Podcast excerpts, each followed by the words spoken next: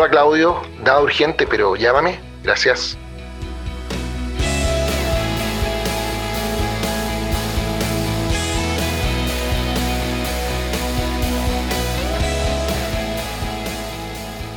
¿Qué tal amigos? ¿Cómo va la cosa? Bienvenidos y gracias por acompañarme en otra de mis conversaciones pendientes con gente a la que sigo o admiro o que me intriga o me irrita o que sabe mucho o que la llevan o simplemente amigos míos con los que me entretengo conversando. Esta vez le pedí que me llamara al profesor Claudio Zapelli. Él es un doctor en economía de la Universidad de Chicago, es el director del Instituto de Economía de la Universidad Católica nació en Uruguay, pero lleva muchos años viviendo y enseñando en Chile. Y tenía pendiente hablar con él porque creo que él, sin buscarlo obviamente, fue protagonista de uno de los hechos más inexplicables de nuestra historia política reciente. Y no solo inexplicables, sino que de consecuencias graves. Lo digo porque hace casi una década Claudio Zapelli escribió un libro que planteaba una pregunta. ¿Es Chile un país más equitativo o es cada vez más desigual? Un libro que en la práctica cuestionaba el mantra que desde ya bastante tiempo antes la izquierda había comenzado con éxito a instalar como una verdad instalada e indiscutible en la política chilena, que Chile era cada vez más desigual, que el sistema económico y que la sociedad de libertades en que vivimos estaba produciendo cada vez más desigualdad. Y lo que el trabajo del profesor Zapelli mostró, la evidencia que nos entregó, decía lo contrario. Decía que si bien es cierto, entre las generaciones de adultos mayores, los grados de desigualdad son gigantescos comparables con los de un país africano como Zimbabue, entre las generaciones más jóvenes, y mientras más jóvenes, más claro era todavía, los grados de desigualdad eran infinitamente menores, comparables con los de los países que están entre los 10 países más iguales de Europa y lo que su trabajo planteaba era una advertencia muy sencilla y muy obvia. Ojo, porque políticamente se ha instalado en el país un diagnóstico equivocado. Pero, y aquí está lo sorprendente e inexplicable para mí, en gran medida la clase política chilena del país, con honrosas excepciones, decidió ignorarlo. Seguramente la izquierda, habilosamente, estratégicamente, decidió ignorar una discusión que no le convenía porque implicaba cuestionar su mantra fundamental quizás de la derecha, algunos que ya se habían sumado al mantra de izquierda, consideraban muy difícil desdecirse de lo que ya habían repetido tantas veces. Pero lo concreto es que ignorar ese trabajo de Claudio Zapelli, creo yo que para el país tuvo consecuencias muy graves, porque no cabe duda que parte importante del combustible que encendió las barricadas que estallaron el 18 de octubre era una falacia una creencia falsa instalada en la mente de la inmensa mayoría de los chilenos y cuyas consecuencias finales por ahora solo conocemos en parte. Por eso quería hablar con Claudio Zapelli, para preguntarle cómo ha vivido él este proceso, recordar sus observaciones principales, que siguen siendo ciertas, y los desafíos que enfrenta Chile para seguir construyendo su futuro en un ambiente de libertad. Los invito a esta conversación con el notable Claudio Zapelli.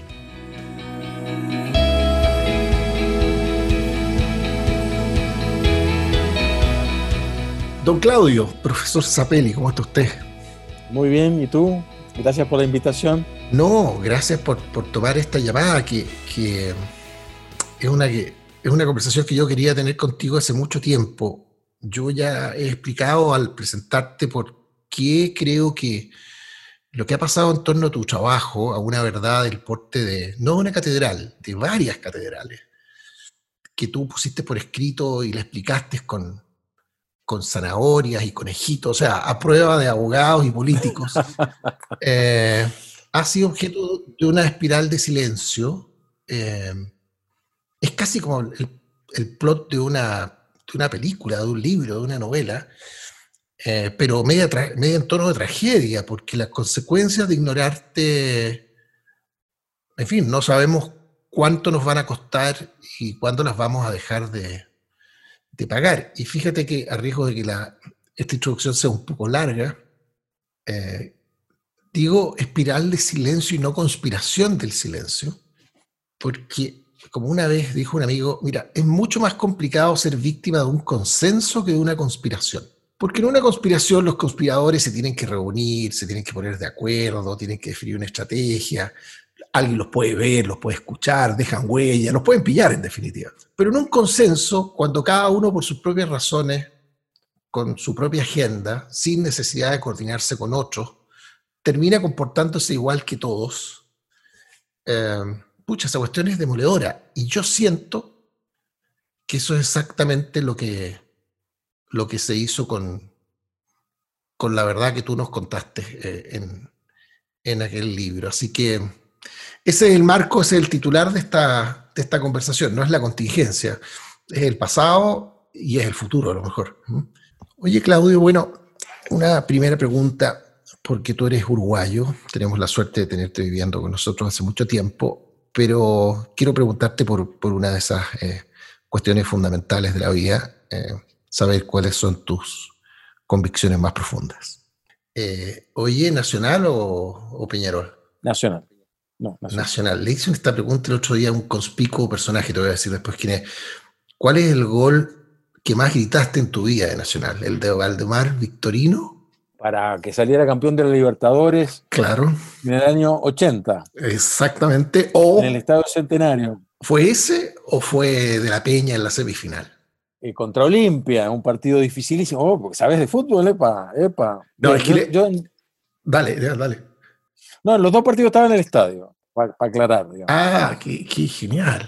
Sí, sí. Esa, es que le pregunté el otro día esto a Almagro, el secretario general de la OEA. Ah, mira, ¿y qué te dijo? Y le pregunté, le pregunté si era el gol de. O sea, primero le dije, y fue divertido, porque le dije, a ver, le quiero partir preguntando una cuestión así de esas que realmente importan en la vida. Nada de superficialidad. ¿eh? Eh, Suárez, o ¿qué fue que le dije? Eh, ya no me acuerdo qué. ¿Qué, comparación hiciste? Qué, dicotomía le puse. Pero, pero bueno, pero cuando le pregunté por el gol, yo suponía que iba a ser el de Valdemar Victorino a la final, y fíjate que yo soy de la U, pero me doy cuenta que a los colocolinos les pasa lo mismo en Chile. El gol que más gritaron fue no el con el que ganaron la Libertadores, sino el que, el que le hicieron en la semifinal a Boca, en el caso de, Colo Colo. Y, y, y, Almagro me lo relató en la voz de Víctor Hugo Morales. De la peña, de la peña, de la peña, de volea, de volea, de volea. Yo me acuerdo de eso también. ¿Pero fue uno de esos, fue uno de esos dos? Em, chuta. O sea, nunca me...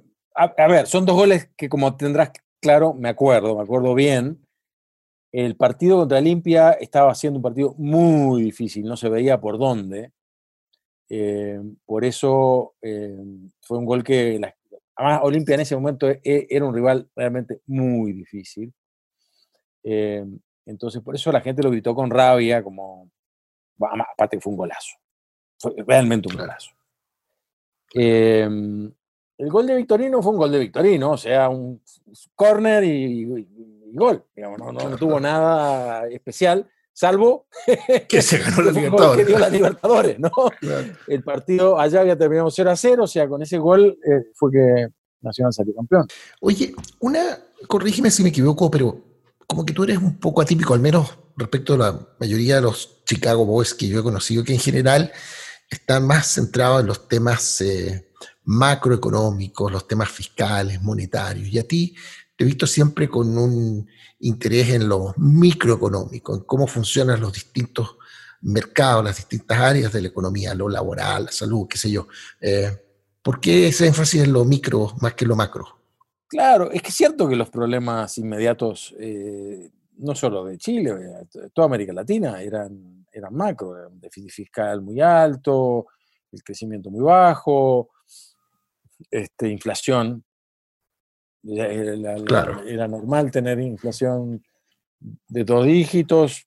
Uruguay, por ejemplo, me acuerdo de un episodio que estuvo 60% de inflación durante este, cuatro o cinco años, y ahí se armó una discusión de si bien importaba la tasa de inflación o la variabilidad. Todavía gente que decía, no, si nos quedamos en 60. Mientras sea pareja.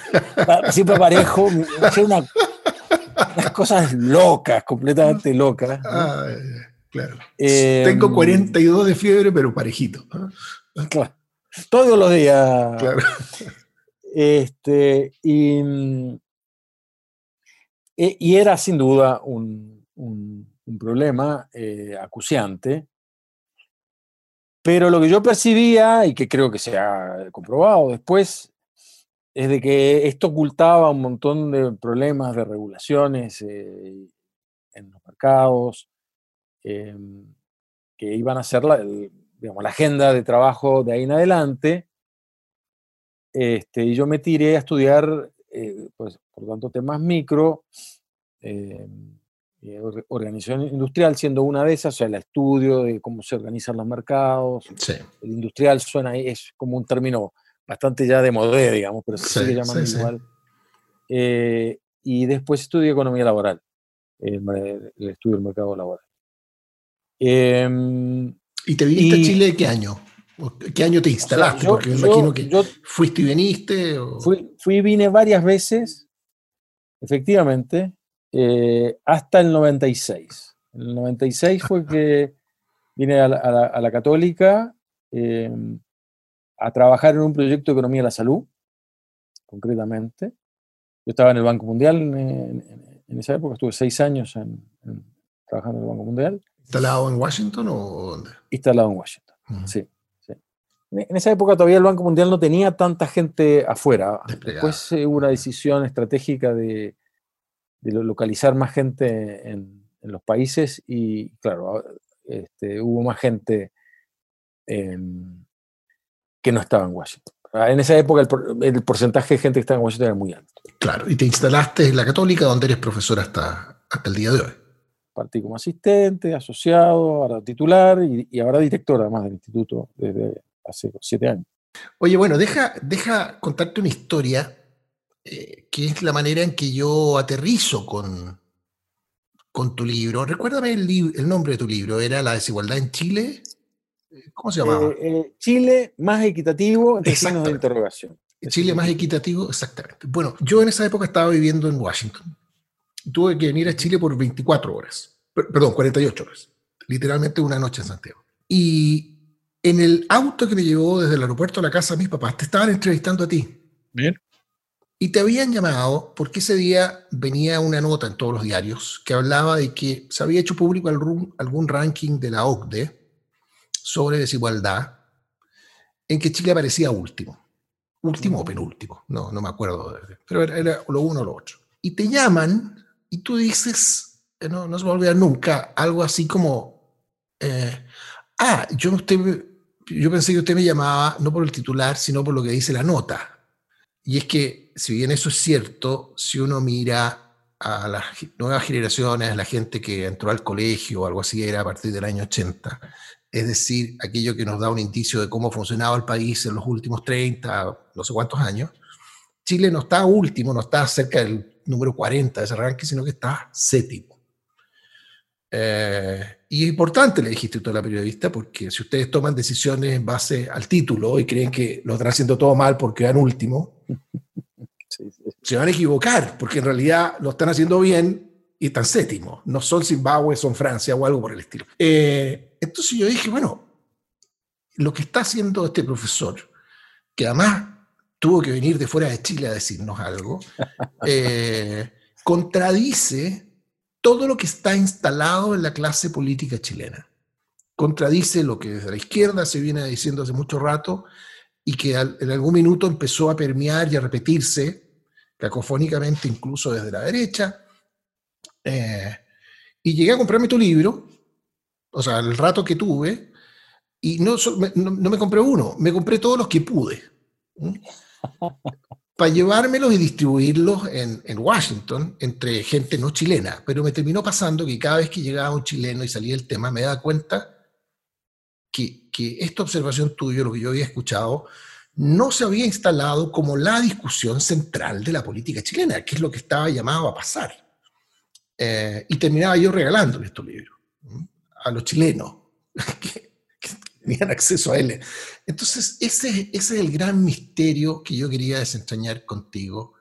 Eh, ¿Qué pasó? ¿Cuáles fueron tus percepciones en el camino? Em, ¿cómo, ¿Cómo te acercas tú a analizar lo que pasó entonces y se ha desenvuelto desde entonces hasta ahora en torno a esa observación tuya original? No, te decía que, quizás vale la pena em, em, partir por recapitular un poco qué es lo que yo decía en ese libro. Sí, claro.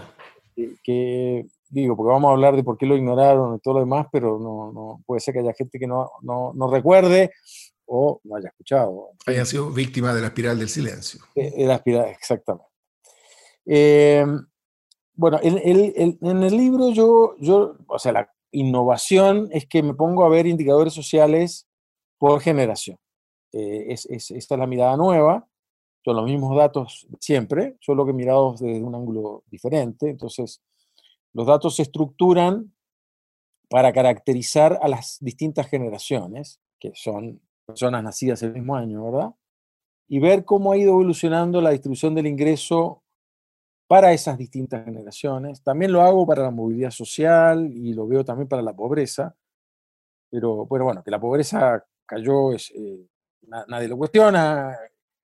El resultado de la movilidad social es un tema que todavía sigue dando vueltas, pero bueno, lo que más prendió en la discusión, eh, por contradecir la sabiduría popular, por llamarlo de alguna manera, eh, es el tema de la distribución del ingreso. Y lo que, lo que se demuestra ahí es que trabajando los datos por generación, uno encuentra que la, distribución del ingreso ha estado mejorando bastante, harto, en, las generaciones más jóvenes, y que al final lo que está pasando, al mirar uno eh, la desigualdad por, por el dato anual, digamos, por el dato del año, que agrupa todas las generaciones en un momento particular, es de que le sigue penando a Chile un pasado relativamente pobre en que eh, todavía la generación, eh, digamos, nacida como a mediados del siglo XX, tiene un grupo importante de personas con, por ejemplo, básica incompleta. Educación, educación básica. con, básica. O sin, o sin educación, ni punto. O inclusive hay algo, todavía, hay algo de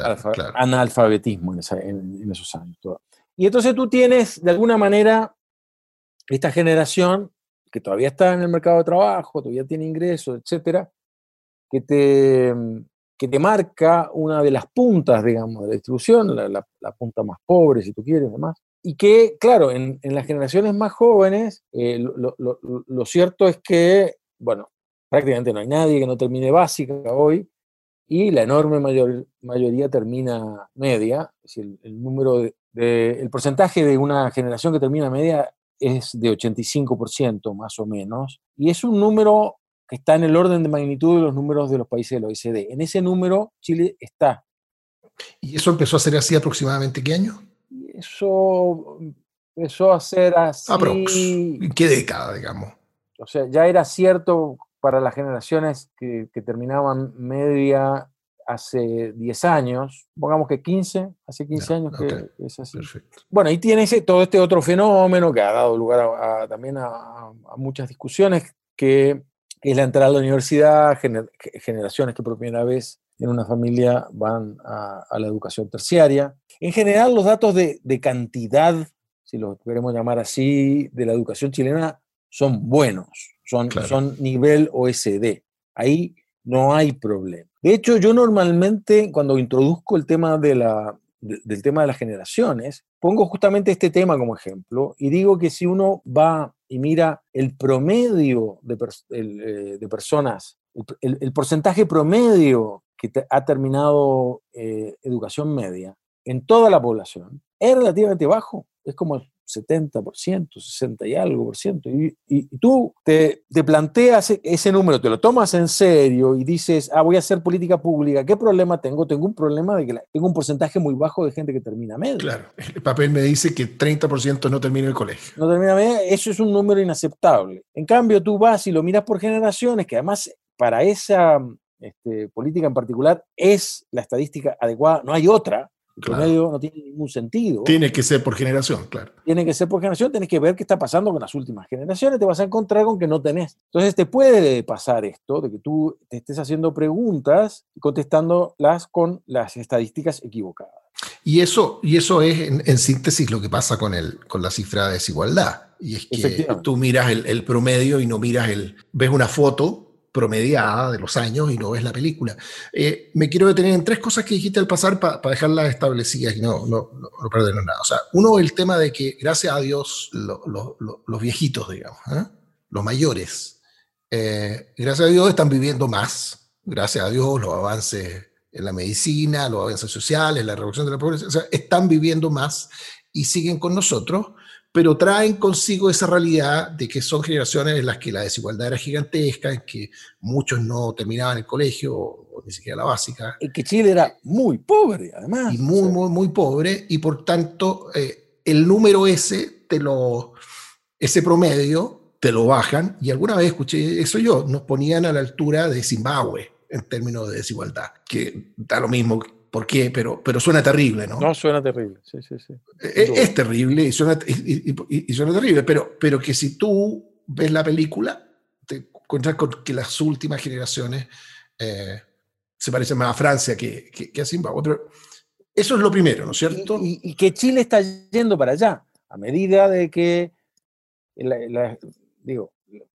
la transición de el pasaje de los años nomás va, va, a hacer que las generaciones que hoy son jóvenes dejen de ser jóvenes, ¿verdad? Y en algún momento toda la población va a estar integrada por esta gente que tiene estas características y te vas a encontrar, e, ese es mi punto, te vas a encontrar con que el tema de repente, puff, desapareció. Te va a agarrar de sorpresa quizás. Claro. Y, la, y, eso, y una segunda cosa que dijiste, para pa, pa asegurarme que, que te entendí bien, es que clave en este, en este proceso resulta la educación, la cantidad de años de educación, y tú mencionaste de manera particular la educación superior, eh, la posibilidad de seguir estudiando después del colegio, que alguna vez vi también algún, algún gráfico por ahí que, que mostraba cómo aumenta dramáticamente la expectativa de ingresos de una persona. Eh, que eso se correlacionaba muy directamente con la cantidad de años de educación superior que pudiera tener, más allá sí. del colegio. Sí, porque sí, en, Ch en, Chile eh, se dio un fenómeno que se ha dado en todo el mundo, pero en Chile se dio muy acentuadamente, que es el aumento del premio a la educación superior. Eh, en el mundo se da por un fenómeno que tiene que ver con, con el cambio tecnológico y, y, y los, los robots y la automatización y todas esas cosas y en Chile además se da por el cambio de sistema económico, ¿verdad? Pasas de un sistema eh, más bien rentista, si tú quieres, en que eh, son los reguladores los que deciden a quién les va bien y a quién no le va bien, a un sistema más de mercado en el cual el, éxito está más bien dado por tus habilidades, entonces las habilidades empiezan a, a ser fuertemente valoradas, eh, y empiezan a ser escasas, además, bueno, porque además eso, ese cambio eh, coincide con la crisis de mediados de los 70, que tiene un montón de ingredientes distintos, eh, la cuadruplicación del precio del petróleo, el, la caída del precio del cobre un tercio, entre ellos, uh -huh. obviamente hubo mucho más. Claro. Y entonces tú, tú tuviste un periodo bastante largo en el tiempo, excepcionalmente largo, te diría yo, en el cual el, el, los títulos universitarios eran grito y plata, por decirlo claro. de alguna manera. Y eso ha ido cambiando. Te hacían toda la diferencia. ¿eh? Por supuesto. Claro. Hoy día te hacen una, te sigue siendo una diferencia decisiva, pero no, pero, pero no es no definitiva, claro. Y eso es cuando en el fondo el acceso a la educación universitaria era un, un privilegio escasísimo Exacto. para la élite de la élite, eh, y eso cambió. Y, y ahí, eso me gatilla otra pregunta. Masificado. ¿Cuánto, cuánto, cuán importante es en este cambio que tú detectaste en la distribución del ingreso en las generaciones, el que en algún minuto, no sé si se puede usar la palabra explotado, pero um, se, haya multiplicado y haya crecido tanto la oferta, la posibilidad de estudiar en la educación superior. No me acuerdo de memoria, pero habríamos pasado, ¿cuánto? De 200.000 a un millón de cupos en cuánto tiempo. ¿Cuál es la realidad de de la expansión Por el cambio de la ahí ¿Sí? parte, parte con, en, en primer lugar, eh, con el cambio de la legislación, que, que, que de alguna manera eh, elimina el duopolio que tenían la Católica y la, y la Chile, y permite que se instalen eh, algunas universidades, eso fue a principios de los 80 todo esto parte con que en la crisis fiscal de mediados de los 70 uno de los sectores a los cuales se le corta eh, el financiamiento en forma importante es, el, es, la educación terciaria, que dependía en forma importante, porque, porque no cobraba casi nada, del Estado. De, del Estado. El Estado le saca el financiamiento y eso reduce las vacantes. Entonces tú tienes un, fenómeno en el cual se reduce la oferta de, profesionales en un momento en el cual la demanda está creciendo porque está, está habiendo esta reconversión del sistema económico. Y esto no se resuelve, no se, no se empieza a resolver hasta los 80, hay un cambio regulatorio, se permite la instalación de universidades privadas, pero con un doble filtro. Hay un filtro en, el Ministerio de Educación y hay un filtro en el Ministerio del Interior. Y eso hace que el número de universidades... cuáles, son, cuáles, son esos, ¿Cuáles son esos filtros? ¿cuáles son esos? Uno es un freno de mano político, ¿no? El, el, el Ministerio del Interior era exactamente, e, e, e, era un, un freno político me imagino que en parte para, digamos, hacer de este experimento una cosa como tranquila, no vaya a ser que explote en las universidades. Que Y eso es lo que efectivamente termina pasando. Yo, yo ahora no tengo en la cabeza un poco la historia, pero, pero yo creo que son tres universidades las que abren en ese momento. Mistral, Portales y alguna otra, ¿no? Eh, y, después, recién eh, eh, a principios de los noventas, se quita este freno político, como lo llamaste tú, y ahí empieza un, aumento muy importante. Ah, perdón, y lo que sí sucede en los 80 es, es la creación de muchos IP y CFT, o sea, institutos profesionales. La educación superior no universitaria. La, parte técnica de la educación terciaria. Hay, hay, un crecimiento muy importante, pero en la parte universitaria propiamente dicha, recién ocurre en los 90. Y ahí se da un poco este fenómeno de que tú veías que los profesionales que estaban saliendo de las pocas universidades les iba muy bien. Eh, y la gente estaba dispuesta a hacer sacrificios, importantes para, obtener este premio que daba la educación universitaria. Pero claro, esto, al final es una cuestión de mercado, ¿no? Si el premio es muy grande, aumenta la oferta y, llega un momento en que em, los cambios en la oferta empiezan a moderar estos premios haciendo que ya no es, como decía yo, la panacea. Plata, sino que hay, hay carreras y universidades que te dan un, premio interesante y otras carreras en otras universidades que no. Y entonces ahí, se, ahí empieza a adquirir cierto grado de riesgo la inversión en, educación terciaria, que no era lo cierto antes. Yo creo que este fenómeno que te estoy diciendo es eh, una de las causas importantes de la revolución pingüina. Claro, la, frustración relativa que te empieza a producir. y, quiero, quiero que volvamos a eso después, porque yo creo que ese es un problema vigente. Eh, creo que es un problema de los países que crecen al, al 2, al 1, al 3%, incluso en que la realidad es que ese es un país en que hay gente que está creciendo cero y otros están creciendo 6. Eh, de nuevo, esos son esos promedios que mentirosos y la frustración que viene con eso y, un problema eh, creo que, que mundial. Pero quería volver un poquitito atrás y hacerte otra pregunta, porque, ok, tenemos claro que en esta ecuación el hecho de que los chilenos vivan más, y afortunadamente mis papás, mis papás tienen los dos más de 80, son de esas generaciones que son profundamente desiguales, ¿no?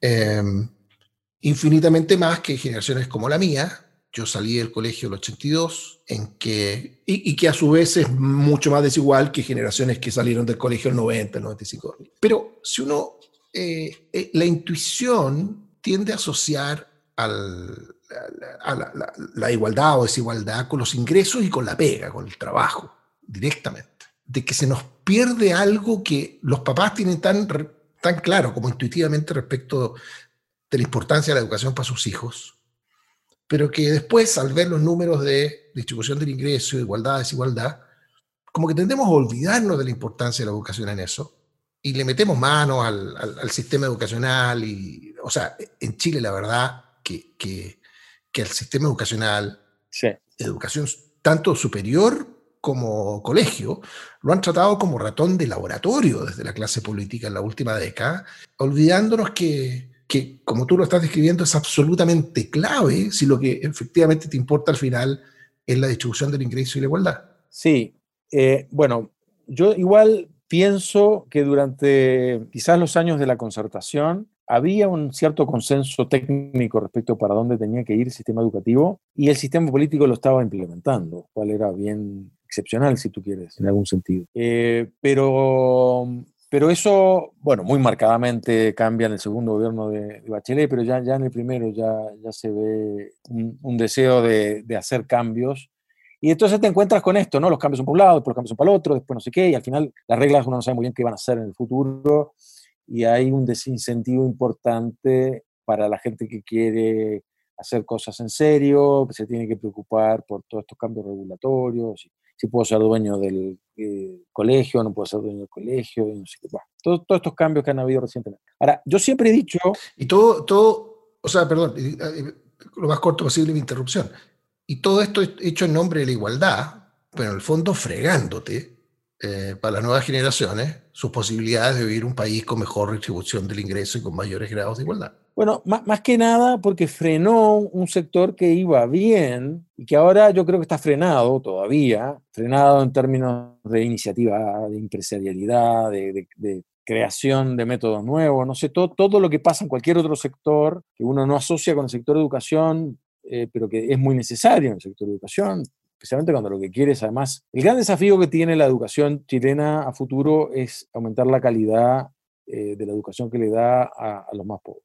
Es un desafío bien complejo y para lo cual yo cuento que Chile ha hecho bien poco en los últimos años, a pesar de que efectivamente, como tú bien dices, se ha dicho que todos estos cambios han sido para favorecerlo. Yo personalmente, eh, obviamente exagerando un poco, creo que los cambios han sido más bien estéticos y no sustanciales, pero han generado un daño enorme. Eh, entonces, em, ahora, a ver, eh, yo te daba los números de, graduación, que, de secundaria y demás, que son, te había dicho, nivel OSD. Em, si uno se pone a mirar el resto de las estadísticas del, sector de educación, ya, ya no son este, nivel OECD, pero igual no son tan malos, porque por ejemplo, si uno usa la prueba PISA, esta prueba que todos los miembros de la OECD tienen que tomar, que se toma a todos los niños de, 15 años, que trata de evaluar qué tan preparados están para el trabajo. Son preguntas raras que no.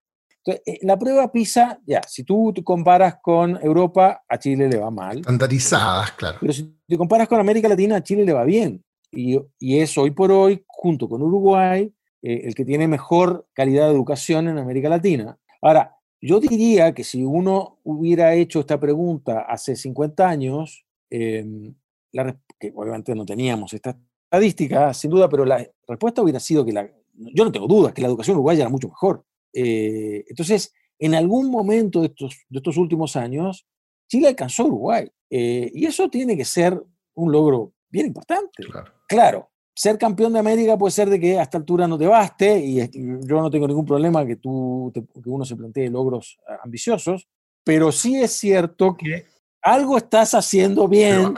algo estás haciendo bien si pasaste de la cola del ranking a pelear la punta o a, quedarte con la punta. Exactamente, exactamente, exactamente. Hay otra estadística que se puede sacar de la prueba PISA, que es la varianza de los resultados de la prueba. Entonces, estamos hablando de desigualdad. Y explica bien qué quiere decir con varianza. No, son, no, no somos todos alumnos tuyos. Claro, em, es una medida estadística de la dispersión de los resultados. ¿Qué, ¿Qué, tan dispersos son los resultados, verdad? Entonces tú...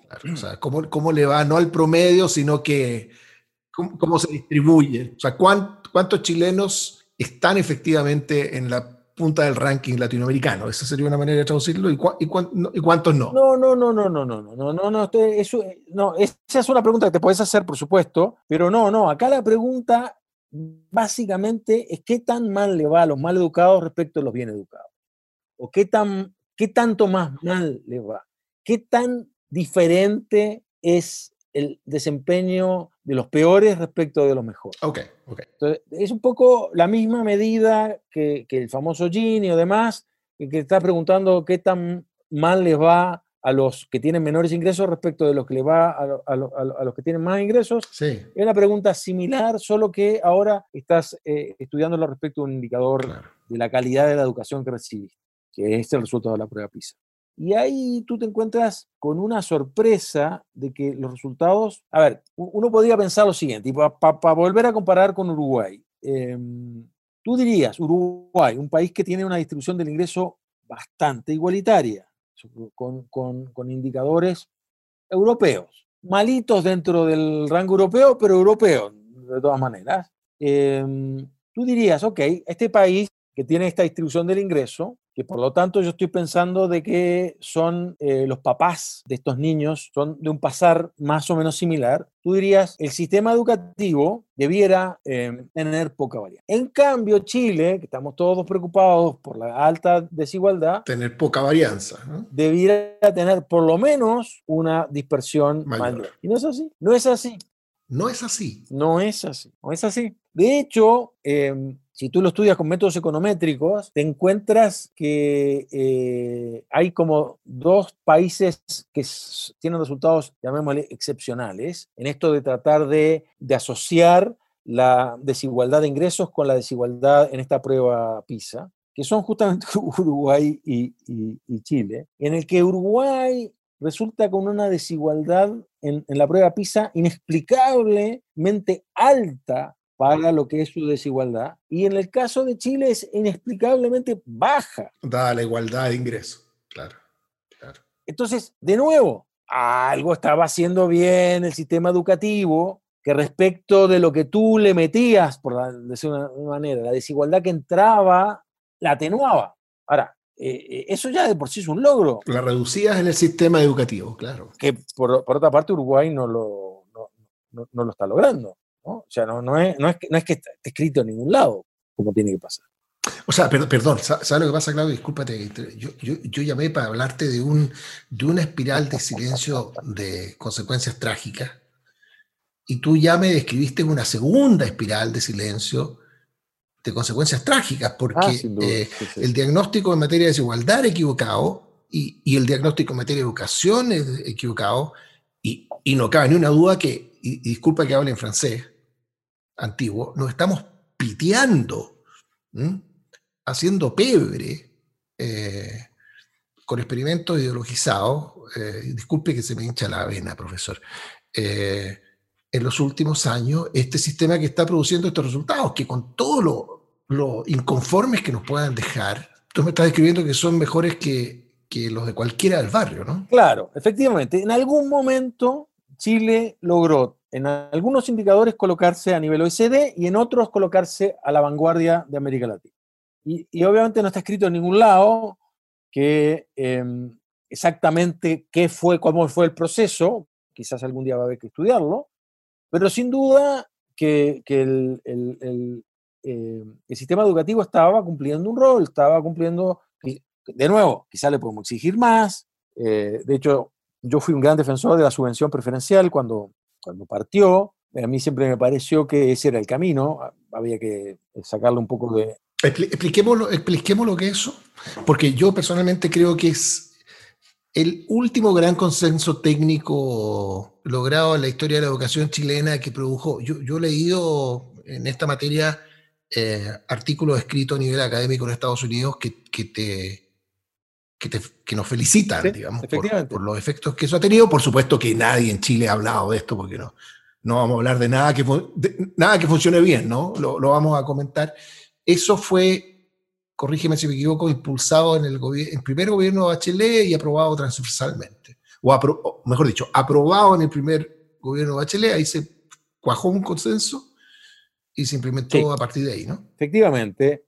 Y es un poco un consenso eh, eh, en que mm, la conclusión eh, es que la segmentación que muestra el sistema chileno es producto de la subvención uniforme o, homogénea. Entonces, hoy por hoy una persona que va a un colegio particular subvencionado o municipal lleva una marraqueta bajo el brazo, que es la subvención, ¿verdad? Que es financiamiento, que lo sigue permanentemente. Y la marraqueta es del mismo tamaño eh, del mismo peso, no sé. Da lo mismo dónde vives, cuánto... No importa nada, ¿verdad? Entonces, eh, lo que, la, la, dinámica que, a la que daba lugar eso era que los colegios se peleaban por los alumnos con, que venían de hogares con mejor preparación, porque eran aquellos en los cuales les iba a ser más sencilla la tarea de llevarlos a un nivel X eh, entonces, eh, eso uno no le debe sorprender, porque por supuesto, efectivamente, los sistemas educativos tienen como uno de sus objetivos principales compensar eh, los hoyos que la educación de estos niños traen de la casa, ¿no? O sea, al final hay niños a los cuales los papás les enseñan a leer, eh, hay niños a los cuales los papás les hablan con un vocabulario amplio de 3.000 palabras, que eso les va encendiendo conexiones neuronales a los niños y otros que, no por culpa de ellos, ¿verdad? Por su educación, demás, por su historia, tienen un vocabulario mucho más limitado, entonces el niño escucha 800 palabras eh, en lugar de 3.000. Y, y bueno, la cantidad de mm, conexiones neuronales que van siendo eh, afectadas son menores porque, bueno, son tenés menos conceptos, menos tonalidades de gris, eh, toda la sofisticación que tiene el lenguaje que viene después de que aprender las cosas básicas. Claro. Y entonces el rol es, digamos, que, ok, algunos vienen con 3.000 palabras, otros vienen con 800. Ok, yo tengo que llevar al, al chico que vino con 800 palabras algún número. Suponte tú de que llevarlo a 3.000 es muy difícil, ya, o 2.000, ponte tú. Por dar, por dar un indicador que es como objetivo. El chico logre hablar con 2.000 palabras de vocabulario. Bueno, eso significa de que si yo recibo un niño con 3.000 palabras de vocabulario, mi misión es dejarlo ahí, ¿verdad? Este, y enseñarle contenidos con esas 3.000 palabras. Claro, que use esa, esa herramienta que, que, tiene. En cambio, al otro le tienes que dar una mucho mejor herramienta de la que tiene. Y eso es un esfuerzo muy distinto que requiere de otras habilidades, que requiere de tamaños de la sala mucho más chicos, que requiere más inversión, más, al final, más plata. Y la subvención pareja, por tanto, nos hace cargo de que necesitas apoyar más al que llega con menos palabras que al que llega con más palabras. No se hace cargo de esa heterogeneidad. Si quieres producir igualdad como resultado del sistema educativo. Exacto, exacto. Si, si tu objetivo es darle al sistema educativo los medios para compensar esa desigualdad de origen, tienes que darle una marraqueta más grande. Ahora, ahí la reforma en el fondo era dar este paso, evaluarlo. ¿Qué año fue eso? ¿Qué año fue eso? Aprox 2007, 2008, algo así, ¿no? Por ahí, sí, 2007, 2008. Sí, sí, sí, Me tocó votar eso, por eso me acuerdo. Sí, sí, sí, sí. Y, la, idea, digamos, la agenda era seguir y, no dejarlo, en, porque, a ver, pasás de una a dos, la pregunta, ¿es dos es suficiente? Y la respuesta era no. Perdón, ahí tú dijiste algo que, que bueno, es que la, subvención preferencial, este, esta marraqueta más grande, implicaba que fuera el doble. Eran Exacto. dos marraquetas para los más pobres. Dos marraquetas más pobres. Pero tú te puedes hacer la misma pregunta al interior de los pobres. Quizás hay pobres que vienen con 400 palabras, no, sé, ¿verdad? Pero, claro. Pero entonces ahí necesitas tres marraquetas. Claro. Este, y bueno, yo hice un estudio hace un tiempo con, con Francisco Gallego que nos daba que eh, para replicar un poco el patrón de, mm, necesidades necesitabas eh, cuatro, necesitabas hasta cuatro, o sea, cuatro escalones. O sea, gente, claro, gente que, perfecto, no una y dos, sino que gente que recibiera... Tres y gente que recibiera cuatro. Y eso implicaba, te entiendo, y eso implicaba que los que reciben dos se distribuyeran entre dos, tres y cuatro o implicaba ampliar el número de gente que recibía o dos o tres o cuatro. Suena parecido, pero... Em, no, significaba... Pero no es lo mismo, ¿no? Es que hoy tú tenías con dos a gente que al final es muy distinta. Entonces, entonces algunos de los que recibían dos ahora iban a recibir tres, que era la etapa siguiente, y la subsiguiente sería que algunos de los que recibieran tres... Perfecto. los de dos había que transformarlo en dos, tres y cuatro. ¿Eso llegó a plantearse política, técnicamente a nivel...? Sí, porque el trabajo de, eh, con Pancho Gallego fue para, para el Centro de Estudios Públicos, o sea, era una cosa de divulgación. ¿Y se frustró dónde eso? Que lo que pasa es que cuando empezó a considerarse que la subvención, esto es un tema ideológico al final, que, la, que, que, que tú querías un sistema no con subvención a la demanda, no, que se financiara a los colegios según la cantidad de alumnos que podían atraer, sino que financiara a los colegios por la cantidad de sillas que tenían disponibles, que es el subsidio de la oferta. Em, cuando empezó a, pasar por ahí la, discusión eh, de gente que quería reformarlo y no, ya se trancó, porque al final lo que había pasado con, con la discusión técnica es que todo el mundo había aceptado el financiamiento, que este, este, tema de las marraquetas funcionaba. Claro, claro. No, qué, eh, tragedia, eh, Claudio. yo, yo, como te digo, recuerdo haber leído este artículo que ponía el ejemplo de esta reforma aprobada durante el primer gobierno de HL por, por consenso y unanimidad. Con, bueno, supongo que no fue unánime. Me imagino que habrá habido dos votitos ahí eh, en contra, pero eh, no sé cuánta gente tenía el PC en el Congreso en esa época, pero, lo ponían como un ejemplo de la validación de, de tener estas subvenciones diferenciadas. Yo no me acuerdo los números, obviamente, pero la corrección que se logró con eso, de producir resultados más iguales, era importantísima. Y, y corrígeme si me equivoco, creo que tenía además mucho que ver con la ruralidad. Lo difícil que es ofrecer buena educación eh, en sectores rurales con muy pocos alumnos. Ahí te ha sido una diferencia dramática el tener una subvención más, más grande. Bueno, en, ahí se eso resolvió, ese tema se resolvió en forma separada, porque tú ahí tenías em, que era imposible para un colegio rural pensar a través de recibir la subvención tradicional multiplicado por los seis alumnos, lo que fuera que recibiera, no, no, no, poder financiar eh, todo el mono, por decirlo de alguna manera. Y entonces se, se, le, se, le, fijó un mínimo. Un piso. Y eso resolvió ese problema. Un piso muy alto. Pero, pero la, la, la, naturaleza del problema es la misma, ¿no? Que, es que one size doesn't fit all, ¿no? Oye, y, y, deja hacerte una, una, una pregunta para tratar de, de, consolarme la desazón que siento cuando te, eh, te escucho, porque lo que nos, estamos, nos hemos farreado es tan grande.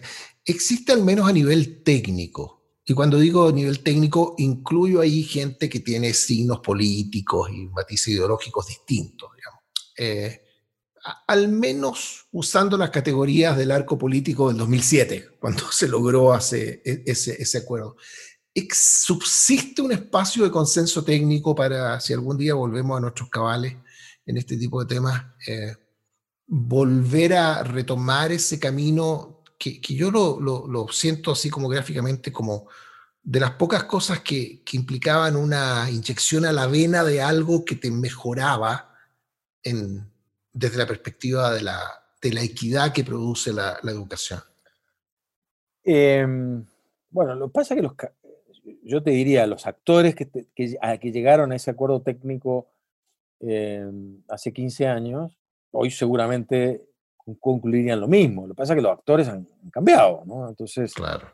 eh, no, no, sé, no, no, estoy tan seguro eh, de que sea cierto, de que si tú dices, ok, bueno, como yo te decía, muchos cambios estéticos, cambios estéticos, tú decís, ok, aceptemos todos estos cambios estéticos, la, estética socialística, la estética no sé qué, ok, ya, aceptemos la, la estética, este, todos son sin fines de lucro, por eso yo, yo lo llamo estético porque no creo que tengan un efecto de primer orden favorable, para nada. Eh, entonces, lo que has logrado al final es que, que gente con determinada ideología no mire el sistema con tanta antipatía.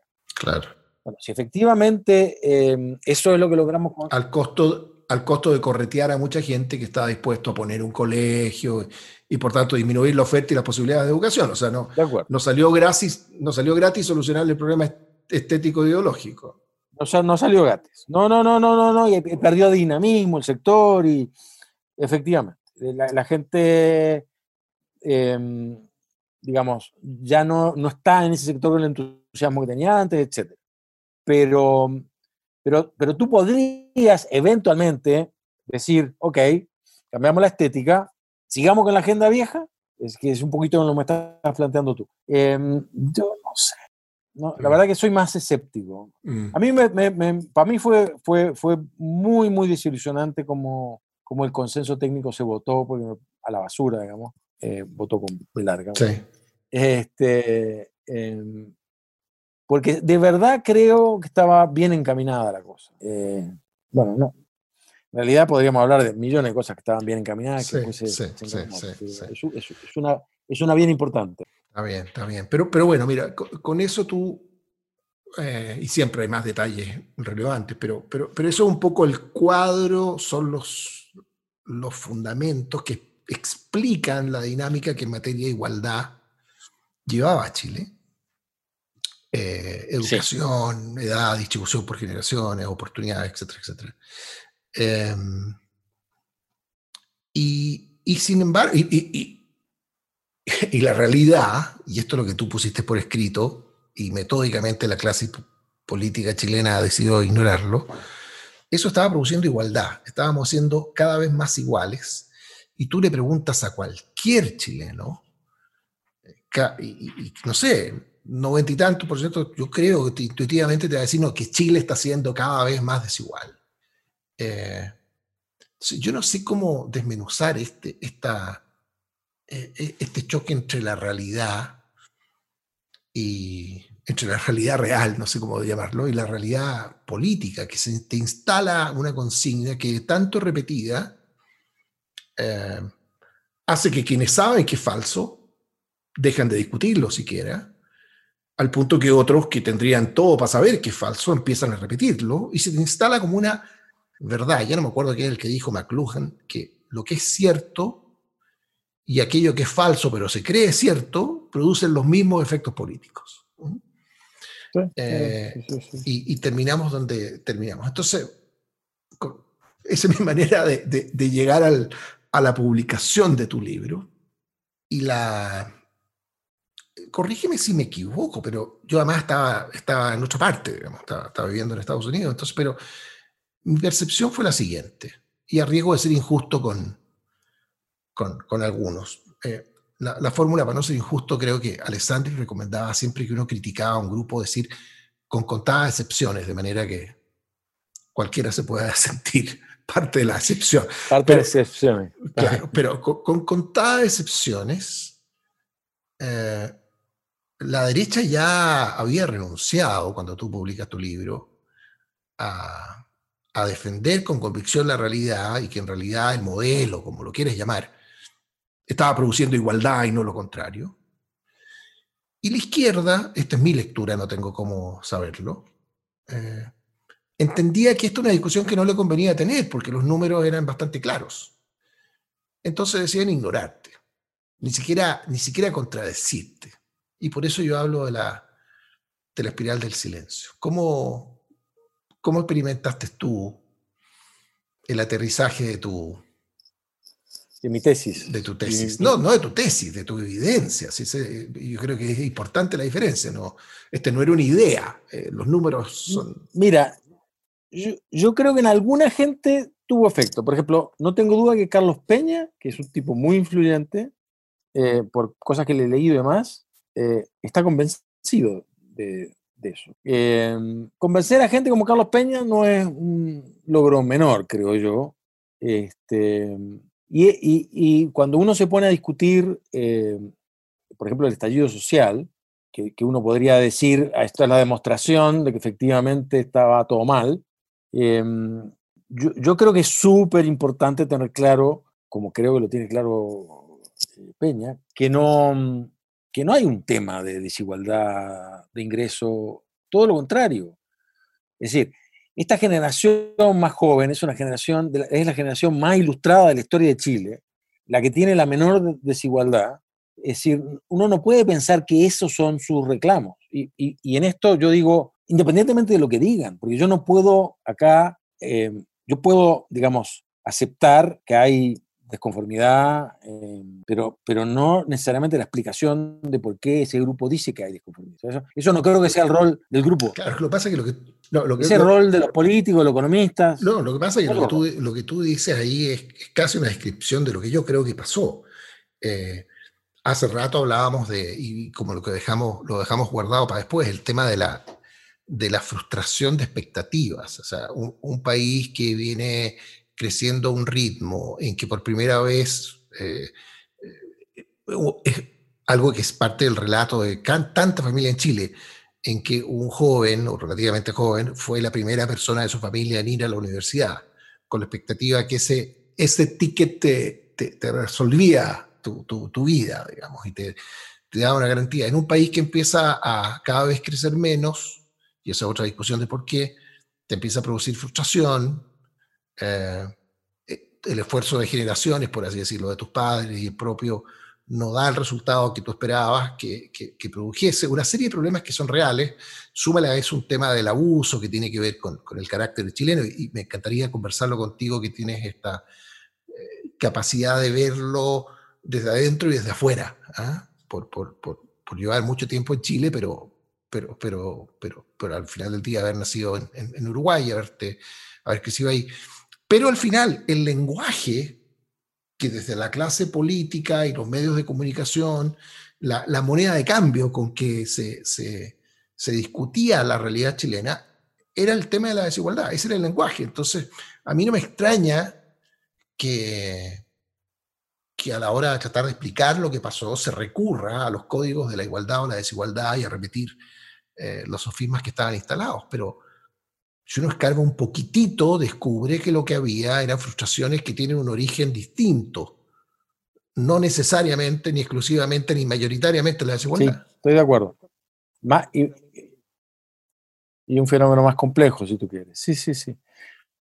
No, no, mira, yo creo, yo creo que hay una frustración de expectativas que, habíamos dicho, eh, yo estoy convencido de que están detrás de la revolución pingüina, que, ha seguido, digamos, que, al final es, eh, es la frustración de que tú veías claramente un camino hacia un determinado estatus en la sociedad y, es, y cuando tú recorriste ese camino llegaste al final del camino, te encontraste con que ese estatus ya no estaba disponible. Es el, drama de la masificación, ¿verdad? O sea, digamos, los premios eran enormes mientras esto eh, eh, era para un grupo chico, porque justamente porque había un grupo chico profesionales y era que se estaban llevando estos premios tan grandes. Y la masificación es eso, ¿no? Democratizas el acceso. Y es justo, y te puedo, pero, pero, ojo, ahí yo tengo no, no un matiz, pero más bien te quiero preguntar si es, es justo no decir lo siguiente, que la masificación tiene un efecto, ya, ya, no vale lo mismo lo que antes era escaso y ahora es masivo, pero que a nosotros se nos da en paralelo con otro fenómeno. En un minuto pasó una cantidad importante de chilenos a tener posibilidades que antes eran exclusivas para una elite, la explosión de la educación superior, lo que tú escribiste, entonces eso fue subiendo, fue haciéndose cada vez masivo, se podía esperar menos de eso, el retorno de eso iba a ser menor. Pero a eso súmale un país que cuando esto parte acá a subir, económicamente también estaba explotando y subiendo y creciendo a los niveles que, no sé, uno esperaba de China nomás después. Pero cuando se te junta que esto siguió subiendo y es cada vez menos exclusivo, y esto empezó a bajar y ya no creciste ni al 8, ni al 7, ni al 6, ni al 5, ni al 4, ni al que debe haber sido el promedio de crecimiento en el primer gobierno de la presidenta Bachelet, ahí la crisis de expectativa es, es, total, porque incluso aunque no fuera masivo, lo que tú podías hacer con ese haber que habías obtenido gracias a la educación ya estaba mucho más limitado en términos de, oportunidades. No, de acuerdo, de acuerdo. Y de hecho, en, en el libro, el, tema de del crecimiento también se destaca, ¿no? Porque al final la educación es, oferta, el crecimiento te da la demanda, necesitas que los dos vayan de la mano, si no, no, funciona. Efectivamente, eh, que se desinfle el crecimiento eh, eh, es uno de los problemas. A ver, yo creo que hay una multiplicidad de problemas. La migración es otro, que creo que fue, que en este último estallido tuvo un rol. Y, y como, tú, em, como tú bien dices, hay un, hay un tema de trato que yo, yo lo vi, eh, la sociedad uruguaya es muy horizontal. Eh, y, tú, tratas de la misma manera o conversas de fútbol o de política con, con el mozo en el restaurante, con el taxista. Eh, todo el mundo se trata como igual, con contadas excepciones. Con todas. Este, pero yo creo que en, en, en Chile uno no... Y eso, y, eso, y eso en Chile no es así. No es así. Bueno, la, realidad es que de esta encrucijada vamos a salir teniendo una visión realista sobre nuestra propia idiosincrasia, em, pero partimos enredados por una mala lectura del pasado, de lo que hemos conversado, pero también hacia adelante, hacia el futuro, yo veo cuestionamientos que me preocupan mucho en este ambiente a, algo que ha sido esencial y creo que es como una virtud que redime incluso ante los más críticos este periodo de, de prosperidad económica que hemos experimentado en, los últimos 30 o 40 años en Chile, que es la meritocracia, el valor del esfuerzo. Y en un ambiente eh, de cambio tecnológico, por ejemplo, eh, que produce vacilaciones respecto de para cuánto va a alcanzar el esfuerzo como sinónimo de mérito, ¿no? Hacia adelante, cuando te pueden reemplazar con máquinas, qué sé yo, y en el que surgen voces como las de un, eh, un profesor americano, Daniel Markowitz, que recientemente publicó un libro en que cuestionan la meritocracia misma. A ratos siento que cometemos el error de estar plantando las bases para cometer un nuevo, profundo error de diagnóstico de qué es lo, de cuál es realmente el problema, de cuál es la realidad y cómo avanzar hacia adelante. Entonces te quería preguntar, eh, ¿cómo ves tú hacia el futuro? Eh, ¿Cuáles son tus intuiciones fundamentales en este tema de donde se cruzan la intersección de meritocracia, esfuerzo y el rol de la educación en eso? Lo que ha pasado en los últimos años, eh, parte de la automatización, la robotización, etcétera, es de que esta tarea que todo el mundo podía hacer más o menos bien, ahora la están haciendo los robots.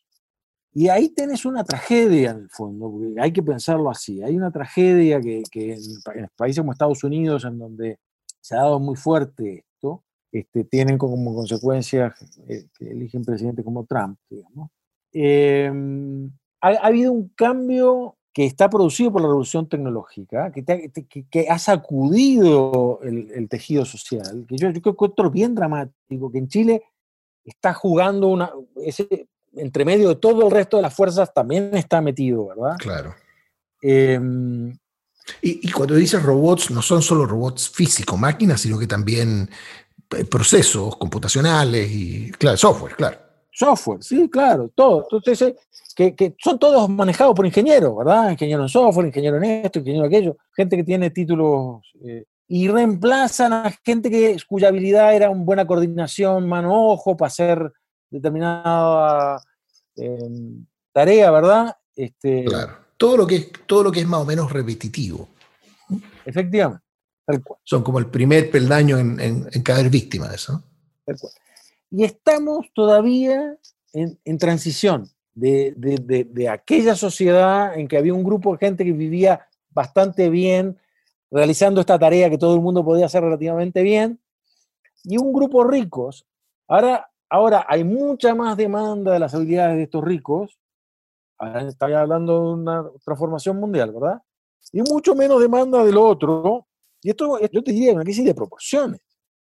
Ahora, esto en algún momento va a, mm, a evolucionar. Yo ahí soy optimista, porque yo en esencia soy optimista. Eh, pero vamos a tener cimbronazos en el camino y entre los cimbronazos que están hay gente que va a empezar a decir de nuevo de que el grupo que se está llevando la tajada más fuerte lo hace porque está a los codazos, no, no entiende que hay un equilibrio de mercado detrás que puede ser desagradable, pero que en el fondo no, no es el resultado del uso de la fuerza ni de la coerción.